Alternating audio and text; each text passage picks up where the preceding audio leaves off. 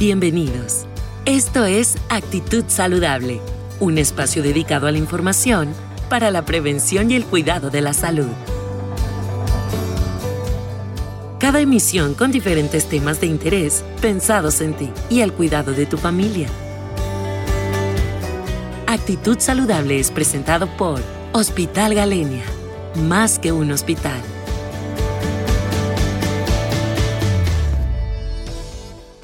Soy el doctor Valente Real Gómez, cirujano pediatra, y les voy a platicar sobre las hernias inguinales en los niños. La hernia inguinal es frecuente en niños. 5 de cada 100 la padecen y puede ocurrir desde el nacimiento. Las hernias inguinales se localizan en la ingle, es decir, el sitio donde se une la parte inferior del abdomen con la parte superior de la pierna. ¿Qué es una hernia inguinal? Es la protrusión intestinal a través del conducto inguinal permeable, para el caso de las indirectas, o la protrusión intestinal a través de un punto débil de la pared inguinal posterior, en las directas. En los niños se introducen los intestinos en la hernia de ese lado afectado, y en las niñas se puede introducir además el ovario del lado inguinal afectado. Existen dos tipos de hernia en los niños, la, la indirecta y la directa.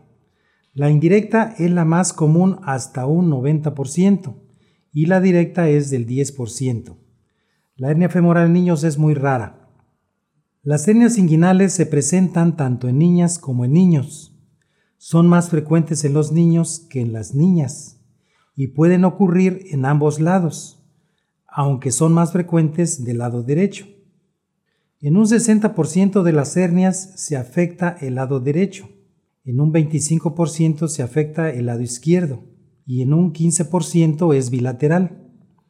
Son frecuentes en los prematuros y también se presentan en recién nacidos, en los niños menores de un año o incluso aparecen entre los 2 y 4 años o bien desarrollarse eh, después en cualquier momento. ¿Cómo se forman las hernias inguinales en el niño? Se debe a la, apertura del conducto peritoneo vaginal o inguinal, el cual debe de estar cerrado al nacimiento de un bebé de término, para el caso de las indirectas, o a la debilidad de la pared inguinal posterior para el caso de las directas. ¿Cómo se diagnostica una hernia inguinal? Al revisar al niño o la niña, se nota un aumento de volumen que aparece y desaparece con el esfuerzo, justo en la zona inguinal. Para el caso de los niños, el aumento de volumen puede extenderse hacia el escroto y en el caso de las niñas, el aumento de volumen se extiende hacia el labio mayor del lado afectado de sus genitales.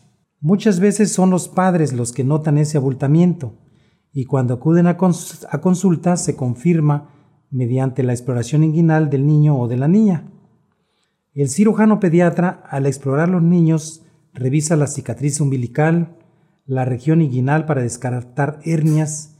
En el niño también se revisa su pene y sus testículos para descartar fimosis, pene oculto, testículos no descendidos, hidroceles, tumores, varicoceles y en las niñas se revisa si tiene hernias o fusión de labios mayores de sus genitales, entre otras anomalías. ¿Qué complicaciones puede causar una hernia inguinal? La hernia inguinal se complica cuando queda atrapada en el conducto inguinal. Se manifiesta con dolor inguinal intenso y si no se opera a tiempo puede estrangularse y necrosarse el intestino que se introdujo en la hernia.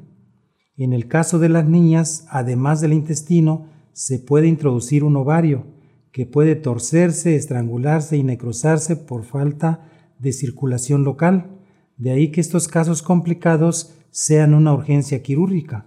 ¿Cuándo se debe operar una hernia inguinal? La hernia inguinal se opera en forma programada. Se solicitan los estudios preoperatorios y se programa antes de que se complique. Si ya está complicada, se opera como urgencia.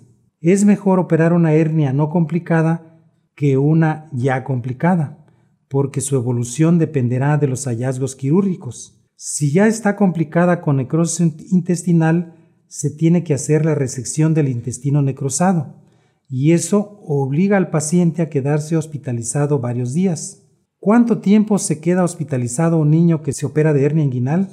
Si es, si es una hernia inguinal no complicada, es decir, programada, se opera y se va a casa el mismo día, una vez que se recupera de la anestesia. ¿Cómo es la anestesia en los niños con hernia inguinal? El anestesiólogo o anestesióloga le aplica una anestesia regional de la cintura para abajo y a través del suero instalado se le aplica un sedante para que no sienta dolor y se le da oxígeno con la mascarilla. Una vez que se termina la operación, el anestesiólogo despierta al niño y pasa a recuperación y de ahí se va a casa. En el caso de una hernia inguinal complicada, la anestesia puede ser general debido a que la operación puede durar más tiempo. ¿A qué edad se recomienda operar a los niños con hernia inguinal? Los niños con hernia inguinal se tienen que operar en cuanto se les diagnostique la hernia, independientemente de su edad. Hay niñas de 15 días de vida que tienen una hernia inguinal cuyo contenido es un ovario. En ese caso se tiene que operar pronto, es decir, se operan antes de que se compliquen, sin tomar en cuenta la edad, a diferencia de una hernia umbilical en la que puede uno esperar que cumplan el año o los dos años de edad. ¿Qué cuidados debe tener un niño o niña operado, operada de una hernia inguinal?